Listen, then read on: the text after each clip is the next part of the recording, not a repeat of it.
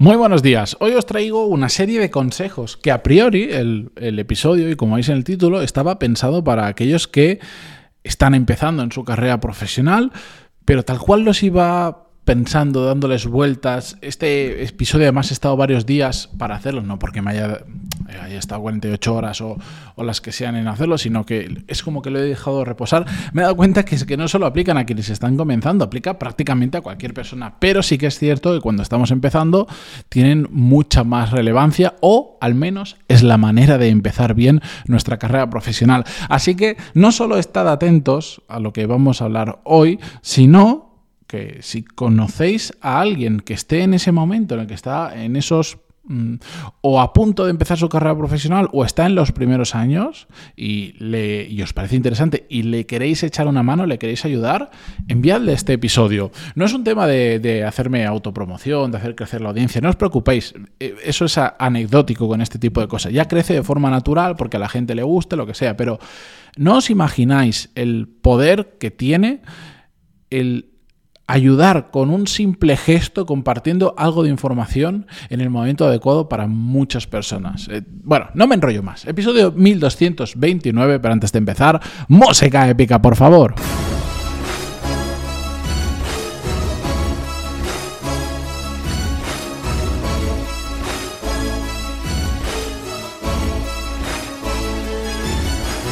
Muy buenos días a todos, bienvenidos. Yo soy Patia Pantalón y esto es Desarrollo Profesional, el podcast donde hablamos sobre todas las técnicas, habilidades, estrategias y trucos necesarios para mejorar cada día en nuestro trabajo. Madre mía, ahora que lo, lo estaba escuchando de nuevo, mmm, menuda introducción más larga he hecho. La cuestión es que funciona muy bien y os lo agradecerán.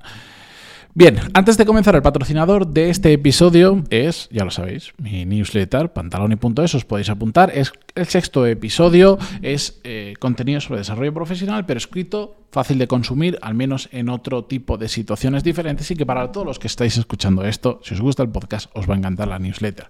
Bien, vamos con el episodio. Voy a ir directamente, eh, yo sé que este es un tema del que he hablado ya en varias ocasiones, después de más de 1200 episodios es absolutamente normal y que pues con el tiempo voy añadiendo, voy quitando unas cosas, voy poniendo otras, voy hablando de unas, de otras no.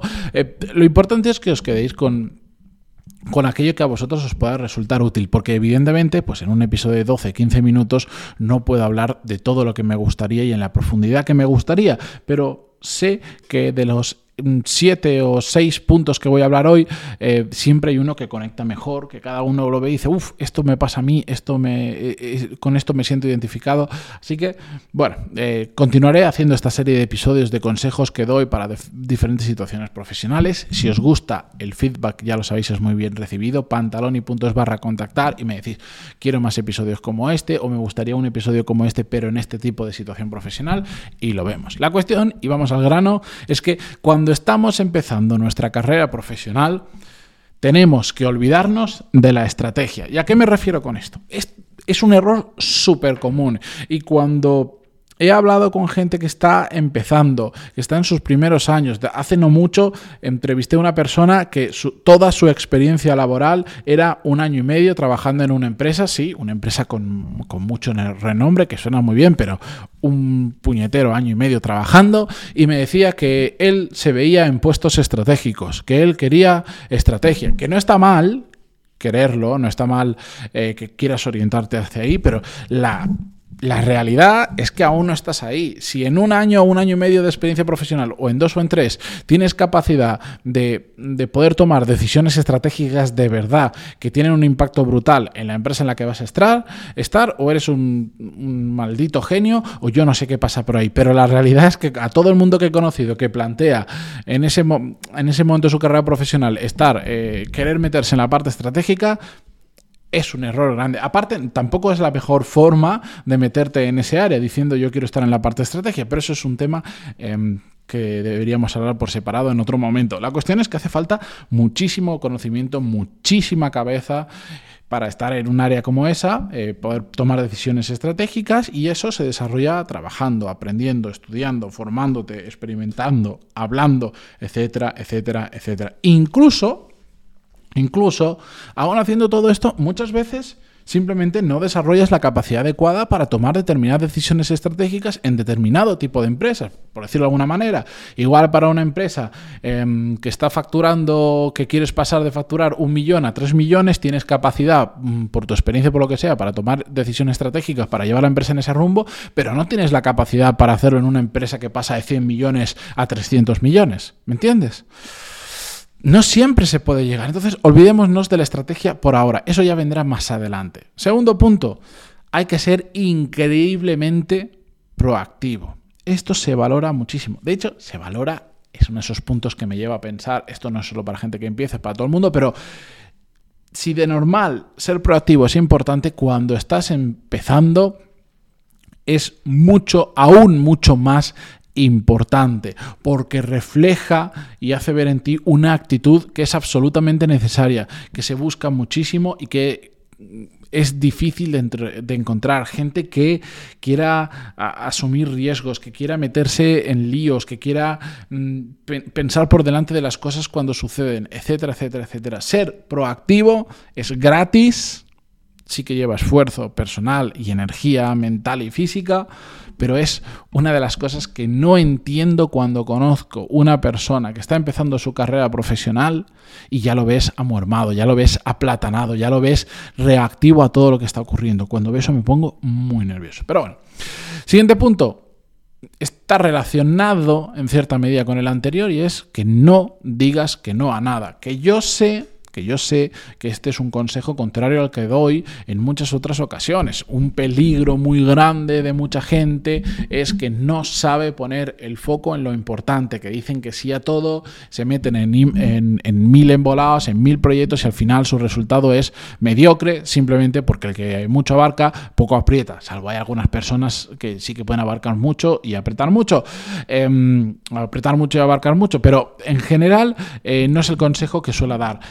Cuando estás empezando, y mm, lo relacionaremos con un punto más adelante, es, eh, es, muy importante que intentemos meternos en todo lo posible, que cuando alguien venga y nos diga, oye, ¿me puedes echar una mano en esto? Oye, ¿qué te parece si coges este proyecto? Por más tontería que sea ese proyecto, por más pequeñito que sea, por más alejado de la estrategia que creas que esté, hazlo, no digas que no, porque vas a aprender, vas a experimentar, vas a coger experiencia. ¿De acuerdo? Al final, el no decir que no a nada te hace meterte en muchos proyectos, tener una visión más amplia de cómo funciona todo y eso es muy importante en estos primeros años.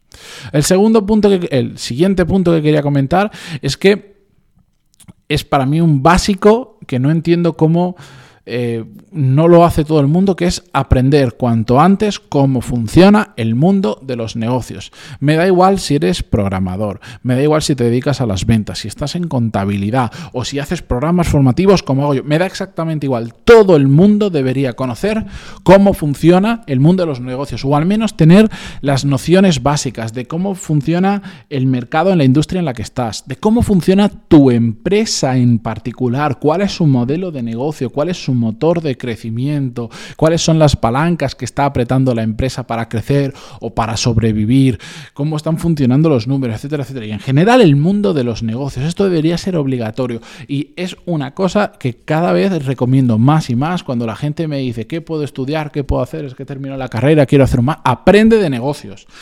Da igual la industria, el tipo de empresa, el tipo de puestos que tengas. Si sabes de negocio, eres, eres capaz de entender el el, mundo profesional en el que estás y eso te, ayuda a tomar mejores decisiones a lo largo de tu carrera profesional y no ir a, ciego eh, sobre cómo funciona todo esto. Siguiente consejo eh, es que, bueno, que te acostumbres cuanto antes a, a, las situaciones incómodas, a saber vivir en el barro, a saber vivir en el caos. ¿Por qué?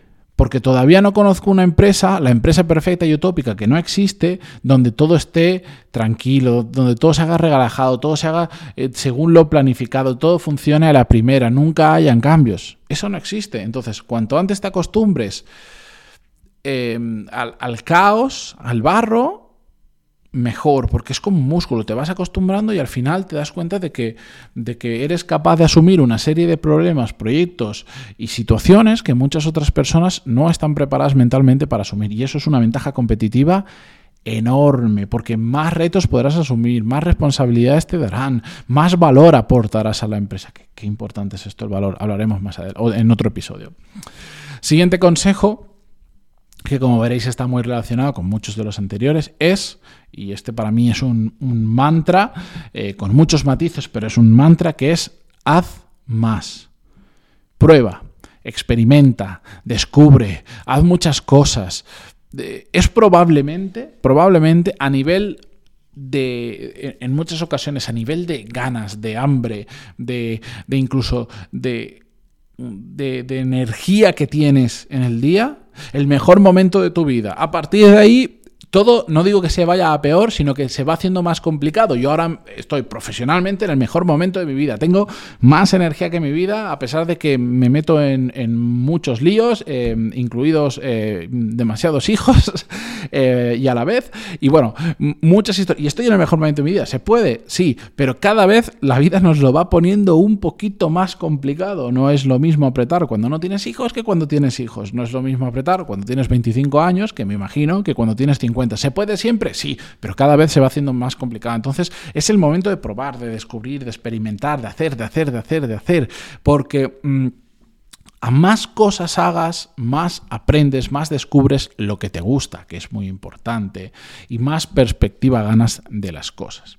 Y por último, el último consejo, que yo continuaría con unos cuantos más, pero por no hacer este episodio más largo de lo normal, es que aprendas a ser ambicioso y humilde a la vez, que se puede perfectamente, eh, y esto em, igual no soy la mejor persona para decirlo, porque a veces, pues, pues es verdad, también pierdo un puntito de, humildad, e incluso en algún episodio lo habréis notado, no pasa nada. Mm, mm, eh, es lo que hay, tengo que asumirlo y mejorarlo y ya está. La cuestión, ¿qué es ser ambicioso? No se trata de, como soy joven, me voy a convertir en un tiburón para llegar lejos, lo hemos hablado muchas veces, para mí la ambición, y si queréis llamarle como os dé la gana, es alinear lo que quieres conseguir con tu capacidad de hacer cosas, no vale con decir voy a hacer todo esto, mm, voy a tener una super carrera profesional, voy a conseguir este puesto, lo que sea, y que después tu rendimiento sea bajo o hagas pocas cosas o seas vago. ¿Por qué? Porque lo que estás haciendo entonces es soñar. Ambición es